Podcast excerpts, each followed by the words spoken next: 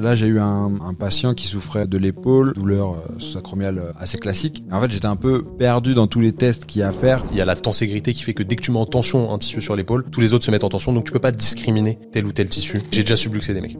Waouh. Déjà, c'est la première séance, le mec il te connaît pas. Moi, il me voit arriver boucle d'oreille, tatouage, machin, il se dit c'est qui ce zozo Si en plus je lui défonce l'épaule, tu vois, douleur sous le coude et douleur postérieure au niveau de l'épaule, sauf cas très particulier du lanceur, cervical. Si t'as pas d'idée de quel tissu est potentiellement douloureux, bah ta rééducation, tu fais n'importe quoi.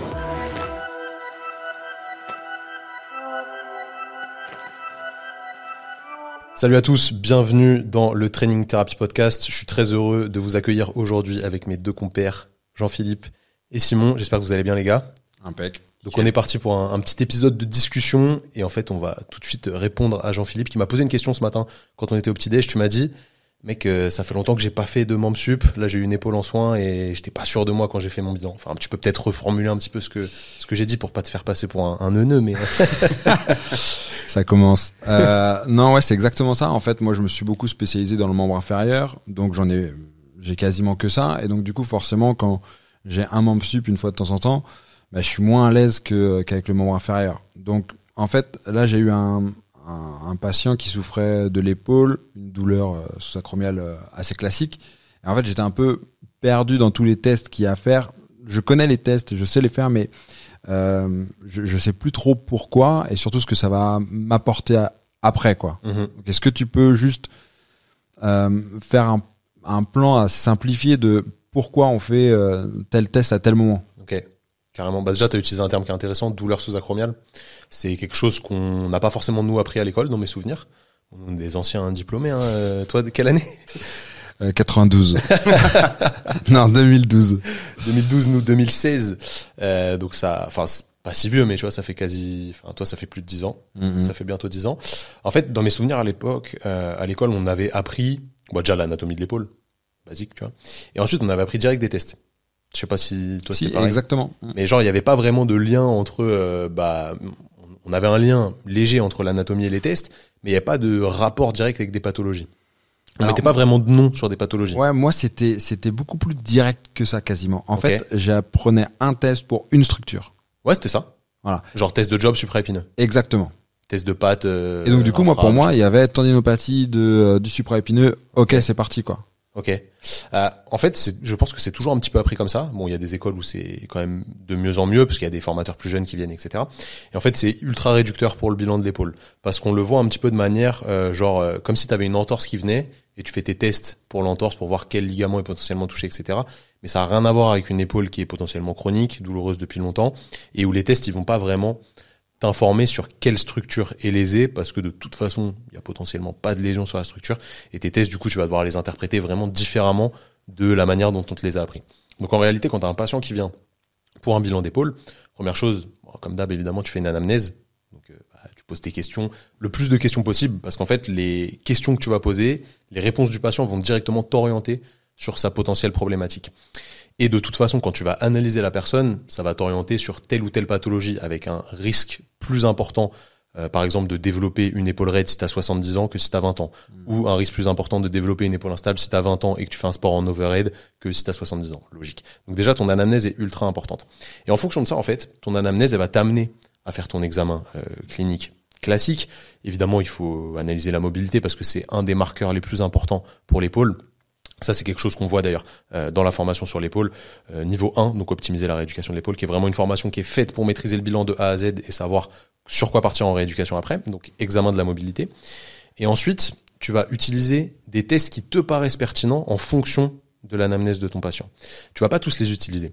Tu vois, si je prends euh, Madame Michu, 70 ans, qui me dit qu'elle a mal depuis 6 mois à l'épaule, que la douleur elle est venue progressivement, etc. J'ai aucun intérêt à lui faire des tests d'instabilité. Tu vois, ça, n'aurait pas de sens parce que c'est tellement peu probable qu'elle ait ça que je vais pas perdre mon temps euh, à faire ça, sachant qu'au final, une séance de kiné, comme tout bon kiné français, généralement c'est 30 minutes pour 16,13€, on connaît. Euh, du coup, tu peux pas la faire durer deux heures. Si tu fais tous les tests d'épaule, t'as pas fini, tu vois, ta séance elle dure trois heures. Donc en réalité, tu vas déjà, grâce à ton bilan, ça peut être biaisé aussi. Hein. C'est pour ça que c'est important de voir quand même large parce que tu peux t'auto-biaiser à ne pas choisir des tests. Tu vois ce que je veux dire? Ouais, bien sûr. En fait, euh, tu vas pas les faire tous Non. de manière systématique. Non. Tu vas les choisir. Ouais. Euh, mais est-ce que il y en a justement pour éviter ce biais-là de confirmation Est-ce que tu vas Euh, Est-ce qu'il y en a que je fais tout le temps? Oui. Est-ce que tu as une base quand même Ouais. pour t'assurer que t'oublies rien? Et ben en fait, tu Comme vois, un le- arbre décisionnel, quoi. Ouais, le, te- le test de job. Après, je vais te parler un petit peu de mon, mon raisonnement clinique là-dessus. Le test de job, par exemple, pour moi, c'est quand même le marqueur clé de la capacité de production de force de l'épaule dans une position qui est fonctionnelle. Plan de la scapula à 90 degrés d'abduction, euh, c'est quelque chose où on est censé être capable de produire de la force et où, en temps normal, on n'est pas censé être douloureux. Donc ça, pour moi, c'est un excellent marqueur, le test de job. Je pense que tous les kinés qui nous écoutent connaissent le test de job. Euh, full can, hein, pas empty can. Vraiment pouce vers le haut parce que ça, c'est pas ouf. Ça met beaucoup de contraintes et c'est pas forcément très fonctionnel pour le coup parce que personne ne fait ça. Sauf des gens bizarres, mais personne ne fait ça. Euh, sauf l'empereur. Sauf l'empereur, Mm. commode. Maximus Decimus, si tu nous regardes. Russell Crowe, si tu nous regardes. Du coup, je me perds. Euh, full can, pourquoi? Parce que c'est un, vraiment un, un test qui est un bon marqueur de capacité de l'épaule et aussi de marqueur de douleur. Ok, donc c'est hyper intéressant ce que tu dis parce que en gros, euh, nous, comme on l'a appris, c'était clairement pour identifier une structure. Ouais. Et toi là, t'es en train de dire que euh, ça, en fait, on s'en fout. Mm. Ce qu'on veut, c'est tester la fonction. Exactement. Ok. Parce qu'aujourd'hui, on sait que tous les tendons de l'épaule sont reliés, qu'en plus ils sont adhérents à la capsule, adhérents un petit peu au labrum, euh, que la capsule bah, s'insère sur l'os, etc. Donc en fait, il y a la tenségrité qui fait que dès que tu mets en tension un tissu sur l'épaule, tous les autres se mettent en tension. Donc tu peux pas discriminer tel ou tel tissu. Euh, Est-ce que c'est lui qui produit de la douleur ou pas? T'es incapable de savoir. Parce que quand tu fais ce test-là, il n'y a pas que le supraépineux qui s'active. Il y a tous les muscles de la coiffe qui s'activent et d'autres structures. Du coup, tu peux pas dire bah c'est vraiment le supraépineux qui fait mal. C'est impossible. Du coup, tu vas t'en servir en tant que marqueur. Est-ce qu'il y a encore des, des tests qui, qui restent structurels sur l'épaule? Il me semble que sur peut-être sur le, le subscap. Alors, en fait, il y a, si, c'est c'est comme tout. Si tu fais plein de tests qui sont pas trop mauvais d'un point de vue métrologique, qui sont pas ouf mais qui sont pas trop mauvais et qui vont tous dans la même direction, tu réduis quand même vachement ton risque d'erreur. Et du coup, tu peux potentiellement te dire oui, c'est cette structure qui pose problème. Sachant qu'on a plein de tests sur le subscapulaire. Si tous tes tests du subscap sont positifs, c'est potentiellement qu'il y a quelque chose euh, qui est problématique sur le subscapulaire. Après, pour le subscap, c'est un bon exemple, hein, ce que tu as donné. Euh, donc le subscap, on le teste en rotation interne, parce que c'est le seul rotateur interne de la coiffe. Sauf que bah il y a les trois grands qui sont rotateurs internes aussi, et forcément ils prennent le relais. Donc si tu peux, il faut essayer d'inactiver les grands. Et pour ça, faut réfléchir. Je vous donne la solution. hein. Les grands, ils sont adducteurs aussi. Donc si tu demandes de l'abduction plus de la rotation interne, t'es quasi sûr que tes grands, ils vont pas s'activer. Du coup, tu peux discriminer un petit peu plus le subscap des grands. Donc potentiellement sur le subscap, tu peux peut-être avoir un truc structurel, mais t'es jamais sûr à 100% de toute façon. Donc en réalité, on en revient à ça. euh, ces tests, il faut pas les jeter. C'est juste que en termes de diagnostic, ils servent pas forcément à grand chose. Et ça va nous ramener en fait à une espèce d'humilité qu'il faut qu'on ait en tant que kiné, de se dire que bah, le patient a mal à l'épaule, mais je sais pas quelle structure lui fait mal. Potentiellement, mon raisonnement, tous les tests que je vais faire vont m'orienter plus ou moins vers une structure, mais je suis jamais sûr à 100%. C'est pas possible. Et de toute façon, même si tu le corrèles à une, imagerie par exemple, bah, on sait que les imageries, forcément, les résultats sont pas optimaux en termes de corrélation avec est-ce que oui, c'est ce tissu qui fait mal ou pas. Du coup, tu sais jamais à 100%. Tu vas avoir une idée, mais tu sais jamais. Et c'est important d'avoir une idée. Parce que tu vois, là, on va, on va voir euh, le spectre un petit peu de l'autre côté. Si t'as pas d'idée de quel tissu est potentiellement douloureux, bah, ta rééducation, tu fais n'importe quoi. Tu vois, tu vas faire, euh, bon, ok, faut faire des exercices pour l'épaule, fais des exos. Et du coup, t'es pas spécifique. Mais nous, on va essayer d'être le plus spécifique possible en voyant ça un petit peu comme un entonnoir. On fait nos tests et ça va converger vers quelque chose où on a peu de risques de se tromper, mais on n'est jamais sûr à 100%. C'est ça qui est important de comprendre. Ouais, et au final, la structure, peu importe quelle structure est lésée, on sait que la douleur est pas toujours, même rarement liée avec Bien la sûr. structure lésée. Donc à partir du moment où tu te focuses sur euh, la fonction, bah on peut, tu peux pas te tromper quoi. Carrément, Mm. carrément. Après, en fait, le fait de réfléchir à est-ce que c'est potentiellement ce tissu qui est douloureux, faible euh, ou qui a du mal à s'activer, ça te permet de choisir tes exercices un peu plus précisément. C'est ça qui est important, tu vois, pour moi, parce que ça va quand même accélérer ta rééducation. Au final, si tu fais des exercices généraux, tu vas arriver à, tes fins euh, au final, tu tu, tu vas y arriver, le patient il ira mieux, etc. Mais je pense que tu peux aller plus vite si t'es un petit peu plus spécifique. Donc en réalité, ton patient il arrive, on a dit anamnèse, euh, bilan de la mobilité. Tu fais tes tests en fonction de ce qui t'avait amené euh, dans son anamnèse, le patient, ce qui t'avait posé sur la table. Tu vois, il t'a dit, bah, j'ai mal quand je lève le bras, quand je jette une balle, je sens que mon épaule elle bouge un peu, bah là tout de suite tu vas partir sur les tests d'instabilité. Tu vas pas faire que ça, mais ça va t'orienter là-dessus. Et après, tu vas pouvoir sous-classifier ton patient dans cinq grandes catégories d'épaules euh, qu'on a aujourd'hui. Donc, on a d'abord le truc le plus simple à exclure, c'est l'épaule raide. Ok Ok, épaule raide, c'est une épaule qui a perdu de l'amplitude passive de manière significative par rapport à l'autre côté. C'est pas genre 10 degrés, tu vois, c'est au moins 25-30 degrés et si possible dans plusieurs directions. Donc tu as une perte en élévation, perte en rotation externe, rotation interne, etc. Ça c'est une épaule raide. Et ça en fait pour le diagnostiquer, tu as juste à faire ton examen de la mobilité. Parce que si tu as une perte en amplitude passive, tu auras forcément une perte en amplitude active significative par rapport au côté opposé sur plusieurs directions. C'est une épaule raide. Voilà, donc pas besoin de faire les tests actifs derrière. euh, Tu peux t'en qu'ils servir parce mauvais, que ils vont te servir dans ta rééducation potentiellement en comme que marqueur. Exactement. Mais c'est pas eux qui vont te diagnostiquer l'épaule raide. Une fois que tu as ça, tu peux donc inclure ou exclure une épaule raide. C'est déjà pas mal. Et ensuite, le deuxième truc le plus facile à inclure ou exclure, c'est une épaule instable. Parce que pour le coup, les tests d'instabilité, surtout d'instabilité antérieure, ils ont des qualités métrologiques monstrueuses. Pourquoi? Parce qu'en fait, c'est juste des tests qui répliquent un mouvement qui est potentiellement luxant, subluxant, euh, qui crée de l'instabilité quoi chez le patient. Donc ils ont des très bonnes qualités métrologiques, le test d'appréhension, le test de release et euh, le test de relocation, enfin appréhension, relocation, release plutôt. Excuse-moi. Et en plus, ces tests-là, moi, j'ai trouvé intéressant parce qu'en fait, ton patient, il retrouve exactement la douleur qui le gêne. Bah, c'est généralement chez les instables, c'est surtout une appréhension. Oui. Et en fait, c'est intéressant que tu dis ça parce que du, du coup, on voit que t'as pas eu beaucoup d'épaules ces derniers temps. Parce qu'en réalité, tu vois, moi, ces tests-là, je les fais même pas. Quand le patient me dit qu'il est instable, je lui dis, je lui demande de montrer la position. Il va me montrer. Et en fait, quand je fais ces tests-là, je sais qu'ils vont être positifs. Je le sais. Je suis sûr à 100% parce que mon expérience euh, me montre que je les ai tellement faits que c'était tout le temps positif chez ces patients-là. Et en fait, les patients, ils aiment pas quand tu leur fais. Exactement. Et du coup, j'avais une petite perte. euh, D'alliance thérapeutique. voilà. C'est sûr que, euh, tu vois. Et j'ai déjà subluxé des mecs.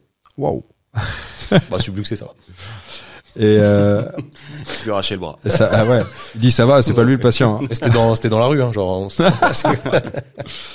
En fait, euh, euh, sur ces trois tests euh, dont tu viens de parler, Ouais. c'est sûr que euh, moi, je, je, je fais jamais les trois. Parce que déjà, quand une fois euh, t'as fait peur à ton Mm. patient, euh, c'est difficile après de recommencer et surtout que ça va pas t'apporter. En fait, ça t'apporte rien. Voilà. Ça t'apporte rien parce que tu l'as déjà diagnostiqué le truc. C'est C'est ma question. À quoi, à quoi ils vont servir ces tests au final? Le mec, il te dit, quand je tire au hand, euh, je sens mon épaule, elle bouge.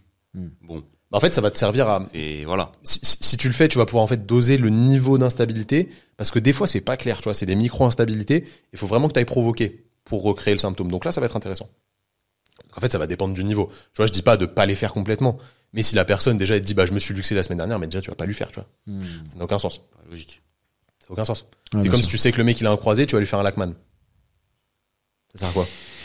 Oui, mais hum, alors, je, je suis très tu vois, mitigé sur le Lachman. On pourra. Ça- En vrai, ça Ah sert à ouais quoi? Ouais. euh, moi, moi, pour moi, Moi, ça sert à rien. tu peux. Parce que t'es pas Ah, moi, je suis pas d'accord avec ça, mais euh, pour moi, quand euh, tu peux être sûr et certain d'un truc, et pour autant, on sait que euh, on a plein de biais. Bien sûr, nous- non mais évidemment. Et donc, du coup, moi, je préfère être sûr à 100% de moi. Enfin, de, de pas de moi, mais de, de, de mon diagnostic. Non mais imagine le mec il a un croisé, genre c'est diagnostiqué à l'IRM, etc. Le mec, tu Ah bah voilà. faire de Lachman, tu vois. Ah ben non. Voilà, c'est ce que je disais, bien sûr. Mais, mais des fois, tu sais, T'as des. suspicion, je suis ok. Voilà. Ah, En sûr. fait, t'as des cas où Carrément. tu mettrais ta main au feu, euh, tu, tu, le mec te décrit tous les tous les signes possibles et imaginables et tu sais ce qu'il a. Mais Mm. tu vas quand même faire un test. Enfin, moi perso, je fais quand même un test clinique pour m'assurer que voilà, je passe pas. côté de j'en- quelque J'entends, j'entends. Tu vois? Après, en fait, le truc, c'est que là, sur l'épaule, et tu vois, là, c'est vraiment, les gens qui en ont eu beaucoup, ils, sont forcément d'accord avec moi. Peut-être les jeunes diplômés qui nous voient et qui sont ultra dans le truc EBP, etc. Oui, il faut faire machin. Une épaule, c'est quand même, euh, c'est pas fragile, mais c'est quand même très, très, très instable, par définition. Et c'est pas comme un Lachman où genre tu vas tirer, il va rien se passer, tu vois, tu vas pas arracher le genou du patient. Là, si je vais trop fort sur mon test d'instabilité, je peux potentiellement le luxer le patient. Donc je peux être délétère en faisant un test. C'est pour ça que ces tests-là, pour moi, ils sont à doser.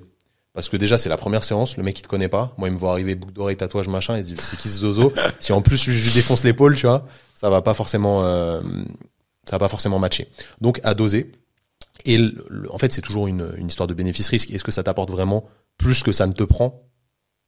C'est à toi de savoir. Ok. Donc on en revient à notre euh, algorithme. En gros, on va exclure ou inclure une épaule euh, raide, pardon. Ensuite, exclure ou inclure une épaule instable. Jusque là, ça va. Assez facile. Franchement, ça c'est assez facile à faire. Et là, ça va commencer à se compliquer. Il va rester trois grandes catégories. D'abord, on va avoir les syndromes euh, douloureux d'origine sous-acromio. Donc euh, c'est le terme un petit peu compliqué pour dire euh, douleur sous-acromiale. C'est Voilà. la tendinite. Ouais, tendinite, Aïe. tendinopathie, bursite. En fait, c'est toutes les douleurs qui sont en lien avec les tissus sous l'acromion, donc souvent la bourse et les tendons de la coiffe, mais on peut pas les discriminer. C'est ça le problème. Donc on l'a appelé comme ça. Et, et- et c'est ce qu'on a le plus au cabinet. Exactement. Donc tu vas avoir ça où en fait les tests, bah il n'y a pas vraiment de test qui t'indique que c'est cette pathologie-là. Ça va plus être un diagnostic d'exclusion à la fin quand le patient ne rentrera dans rien comme catégorie. C'est un peu comme le SFP en fait. C'est un petit peu comme le SFP. C'est un Mhm. petit peu comme le SFP. Ensuite, on va avoir les douleurs en lien avec l'acromioclaviculaire. Là, on a des tests qui sont assez spécifiques. Problématique, c'est que c'est très rare en réalité. C'est vraiment des douleurs qui sont rares. Je parle pas de luxation acromioclave parce que ça c'est traumatique et généralement tu sais ce qui s'est passé. Et du coup, bah t'as des voilà, t'as des marqueurs qui font que tu t'orientes vite vers ça. Et puis il y a une radio, tout ça généralement. Donc euh, là-dessus, il y a pas trop de problème. On a des tests qui sont pas trop mal. T'as le test de Paxinos, le test de O'Brien qui est assez intéressant.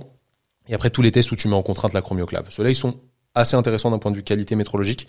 Donc tu peux les utiliser, mais c'est vraiment un pourcentage de patients ultra rare. Sachez que si euh, vous nous regardez là et que vous diagnostiquez deux acromioclaves par semaine, il y a un gros problème. C'est pas possible. C'est vraiment ultra ultra rare. Et euh, ça, on est d'accord, c'est des traumas, généralement? Non, pas forcément? En fait, souvent c'est une arthropathie acromioclave qui devient douloureuse. Ok. Ok, donc euh, en fait c'est un c'est un manque de, de tolérance, un peu comme tout, hein, un manque de tolérance de l'acromioclave sur les contraintes euh, qu'on lui applique, à savoir souvent l'adduction horizontale et la fin d'élévation. D'accord. Il y a une population qui est plus euh, ciblée par cette problématique-là? Pas vraiment, parce qu'en fait, euh, tu, reg- tu regardes dans la population générale, il y a à peu près 60% d'asymptomatiques qui ont une arthropathie acromioclave à la radio, et plus tu vieillis, plus t'en as. J'ai une petite anecdote là-dessus. Et chez les athlètes, athlètes overhead, c'est 78% ou 76%. Ah ouais, c'est énorme. Euh, chez les asymptomatiques. Donc en fait, on se rend compte que c'est une articulation qui est très adaptative et elle crée cette espèce de, c'est une arthropathie, c'est pas vraiment une arthrose, tu vois, parce qu'il y a un ménisque et tout, donc c'est un petit peu compliqué comme articulation. Mais euh, voilà, elle a du mal à tolérer la contrainte et elle s'inflamme, elle s'irrite un petit peu, mais c'est pas forcément ça qui crée la douleur la plupart du temps. Et de toute façon, la rééducation n'est pas bien compliquée, donc si vous avez que des acromioclaves, franchement c'est facile. C'était quoi ton, C'est ton bizarre anecdote si vous avez que des amochromioclaves. Oui, ouais, ce serait chelou. Il y a un problème. Anecdote, c'était le, le, le médecin qui m'avait diagnostiqué une instabilité acromio. Ah ouais, incroyable, ça. de ça Incroyable. J'avais- mal à l'épaule et on m'avait envoyé à l'INSEP faire euh, faire euh, une une échographie euh, par le, le meilleur. On m'avait dit le meilleur, c'est le meilleur The de. best. C'est Conor McGregor, mec. Ouais. Et il me fait, il me fait, il m'avait fait un truc et il m'avait fait. euh, surprise, surprise, c'est la chromioclave. Exactement. Il me dit, ah, tu fais quoi comme sport Je dis, oh, bah, je fais du rugby et tout. Ah, ok. Il me met la sonde là sur le truc, il me fait faire deux, trois mouvements. Ah ouais. T'as une instabilité acromioclaviculaire qui me dit. Bon, bon, on peut rien faire. ok. Finir. Ok, alors, en- et en vrai, au final, euh, bon, ma douleur, elle était passée toute seule. J'avais continué de jouer. Et puis, et puis voilà quoi. Enfin, Mais c'est vrai que- enfin, c'était, tu sais, comme quoi, faut faire vraiment, faut être très vigilant avec, euh, d'une part, l'imagerie, et deuxièmement, les, les, les experts aussi, tu vois, des fois, bon. Oui, et puis euh, je pense que dans le dans le milieu, toi tu viens du milieu du rugby, nous c'était plutôt le judo. Je sais pas pour toi, mais pour moi, en fait, la chromioclave, dans c'était connu de tous parce que le fait de tomber euh, sur l'épaule faisait que on avait tous ces acromioclaves un peu euh, un, un Après, peu il y a, douloureuses. c'est vrai qu'au judo, il y a beaucoup de disjonctions acromioclaves. Au rugby, Mm. il y en a, mais c'est moins fréquent, je pense, mais euh, c'est c'est un peu moins fréquent, mais il y en a, je sais pas. Au rugby, c'est, souvent confondu avec des euh, instabilités post. Bon, là, on part dans un autre, euh, un autre Mm. sujet. Ouais. Parce qu'en fait, ils disent qu'ils se font des acromioclaves en mettant des raffus et en tombant bras tendus comme ça, mais ils se font plutôt un épisode d'instabilité post. Mm. Bon, c'est un peu, un peu plus complexe. En tout cas, il faut que je me lève de la tête que c'est forcément traumatique. C'est pas comme une Non. entorse. euh, Non, non. Bah, ça- ça, c'est, en vrai, c'est facile à diagnostiquer pour le Mm. coup. Ouais, c'est ça. Ça peut être, comme tu disais tout à l'heure, La une- surcharge. La surcharge, Ouais, tout comme simplement.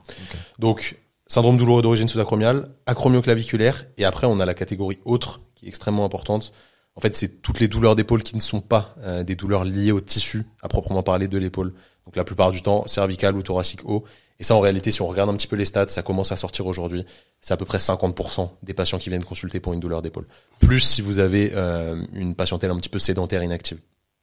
Donc, en vrai, pour ça, il faut savoir faire un bon bilan cervical et surtout connaître le diagnostic différentiel cervical épaule et ça c'est pas forcément simple Euh, encore une fois je reparle de la formation épaule mais on le voit dedans parce que c'est vraiment important pour moi c'est le nerf de la guerre dans un bon bilan d'épaule être capable de faire la différence entre cervical et épaule sachant que la plupart du temps en réalité c'est mixte. Il y a une petite problématique d'épaule et une petite problématique cervicale. Et on essaie de voir laquelle influe le plus sur la douleur. Et après on dose euh, notre rééducation en fonction de ça. Ouais, c'est- Donc, en- c'est hyper important de bien dissocier ça parce que la rééducation va être tellement différente Mm. À entre une cervicale et une épaule euh, que si c'est sur même problématique d'épaule, tu vas faire tes exercices, tu vas quand même traiter euh, un minimum avec du renfort sur ton épaule et du coup ça aura un résultat même si c'est moins spécifique. Là pour le coup si tu fais que du renfort d'épaule alors que le problème il est cervical, bah, ton patient il va rester euh, 8 mois quoi. Ouais, bien sûr. Non, c'est hyper intéressant. Après, euh, tu vois, ce qui peut poser, enfin, ce qui peut donner un peu de confusion, c'est que tu l'appelles autre cette catégorie, parce que bon ben voilà, c'est autre chose que l'épaule. C'est la norme. Mais est-ce que euh, c'est comme tout à l'heure, tu nous as parlé de euh, des douleurs sous-acromiales qui étaient au final un, un diagnostic différentiel. Là, est-ce que c'est encore un Non, parce que là, tu peux inclure assez ah facilement. ok Tu peux inclure assez facilement. T'as vraiment des tests qui te permettent d'inclure, cervical pour Ouais. le coup. Ok. évidemment, déjà ta mobilité cervicale, la reproduction de symptômes en modulant potentiellement ce qui passe au niveau des cervicales. Après, t'as le cluster de Weiner pour tout ce qui est radiculopathie, etc. Donc là, t'as des tests pour le coup. Vraiment précis, qui sont qualitatifs. Voilà. Donc, faut pas se focus juste sur l'épaule, faire tous ces tests d'épaule et ensuite Non. la thèse, euh, Surtout pas. tu peux. Pour moi, le plus important, en vrai, je l'ai dit en dé- au début, mais c'est vraiment l'anamnèse. Ouais, bien sûr. Parce que ça te donne tellement d'infos. Il y a un truc qui dont on parle souvent et qui, qui va sûrement aider les gens, c'est cette douleur qui a tendance à descendre en dessous du coude. Mhm. Il me semble que tu dis qu'à partir du moment où, tu as une douleur euh, qui part de l'épaule et qui descend sous le coude, c'est pas une épaule en fait, c'est absolu, enfin c'est C'est pas obligatoirement. que une épaule. Il y a ob- obligatoirement une composante cervicale. ouais. En gros, pour faire simple, là, on va résumer, c'est très très résumé, mais douleur sous le coude et douleur postérieure au niveau de l'épaule, sauf cas très particulier du lanceur, cervical. Hmm. C'est sûr qu'il va falloir aller bilanter les cervicales. Est-ce que c'est que les cervicales? Je dis pas ça, tu vois, mais c'est sûr qu'il faudra bilanter les cervicales. Du coup, on en revient à ta problématique de base. Le patient, il arrive, anamnèse, examen de la mobilité, et ensuite, tu vas te dire, est-ce que je peux exclure une épaule raide? Est-ce que je peux exclure une instabilité? Est-ce que je peux exclure une acromioclave? Est-ce que ça me fait penser au cervical Si oui, je les teste, sinon, pas forcément. Après, je conseille quand même de le tester assez régulièrement, parce que des fois, vous aurez des surprises. Et après, bah, si c'est rien, bah, c'est sûrement un syndrome douloureux d'origine sous-acromiale. Et là, tu vas pouvoir faire tes tests pour orienter ta rééducation et surtout avoir des marqueurs. Et essayer d'être précis aussi, parce que tu peux quand même affiner, comme je disais tout à l'heure, le potentiel tissu, pas lésé, mais le tissu problématique qui a soit du mal à s'activer, soit qui est très irritable, euh, soit qui a du mal à produire de la force, etc. Ça t'aide un petit peu dans Ouais, le... carrément, c'est carré et surtout, surtout, ce qui est intéressant, je trouve, c'est que euh, ça reprend. Tout à l'heure, tu as parlé du genou. Mhm. En fait, euh, ça reprend exactement Mm. les grands principes des autres articulations. C'est-à-dire que, ok, c'est important de déjà euh, l'anamnèse est au-dessus de tout parce que ça nous apporter le, la grande majorité des infos. Euh, ensuite, euh, l'articulation en question est importante, mais si on regarde pas à côté, ben on passe euh, à côté d'informations hyper importantes. Et en fait, tout ce que tu m'as expliqué, tous ces grands principes, euh, bah, tu les retrouves euh, dans le genou, par exemple, exactement de la même façon, quoi. Carrément. Mais l'épaule, c'est plus stylé quand même. Les amis, si vous voulez aller plus loin, on vous a préparé un guide complet justement sur le bilan de l'épaule. Vous pouvez juste le télécharger, c'est gratuit. Vous cliquez sur le lien, soit dans la description de la vidéo, soit dans la description du podcast audio que vous écoutez. Vous téléchargez ça, ça vous donne des petites clés pour faire votre bilan. Ça résume tout ce qu'on a vu là. Encore une fois, le but, c'est de vous simplifier la tâche au cabinet. Les gars, merci pour cette discussion. Si vous avez kiffé l'épisode, n'hésitez pas à le noter sur toutes les plateformes de podcast. 5 étoiles, c'est toujours mieux que 4 étoiles. Mettez 5 étoiles, c'est bien. Et si vous êtes sur YouTube, n'hésitez pas à liker la vidéo, la partager et abonnez-vous à la chaîne surtout. À plus tout le monde. Merci. Salut.